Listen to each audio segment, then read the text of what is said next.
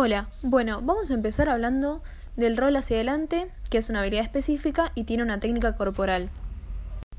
Para poder realizarlo, tiene que haber una posterior adquisición de habilidades motrices que permiten tener una base, para luego poder combinarlas y adquirir habilidades específicas. ¿Qué son las habilidades motrices? Son acciones que realizamos desde que nacemos. Pueden ser evolutivas o por interacción al medio. Son comunes a todos los seres vivos y permiten la supervivencia.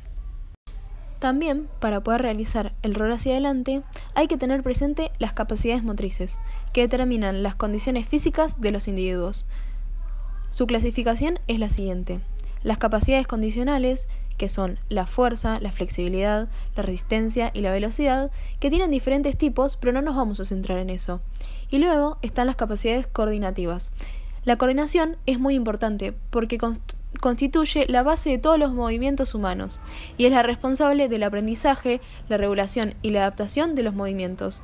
Tiene diferentes componentes o expresiones que llamamos capacidades coordinativas, que son el cambio, el equilibrio, la reacción, el ritmo, el acoplamiento, la diferenciación y la orientación.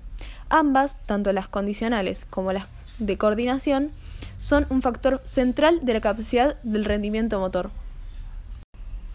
¿Cómo se hace el rol hacia adelante? Se comienza desde una posición de cuclillas. Se apoyan las manos con los dedos separados y apuntando hacia adelante.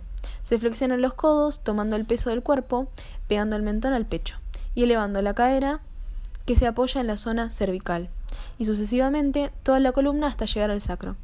Momento en el que se recuperan rápidamente las piernas llevando los talones cerca de los glúteos y se finaliza de pie.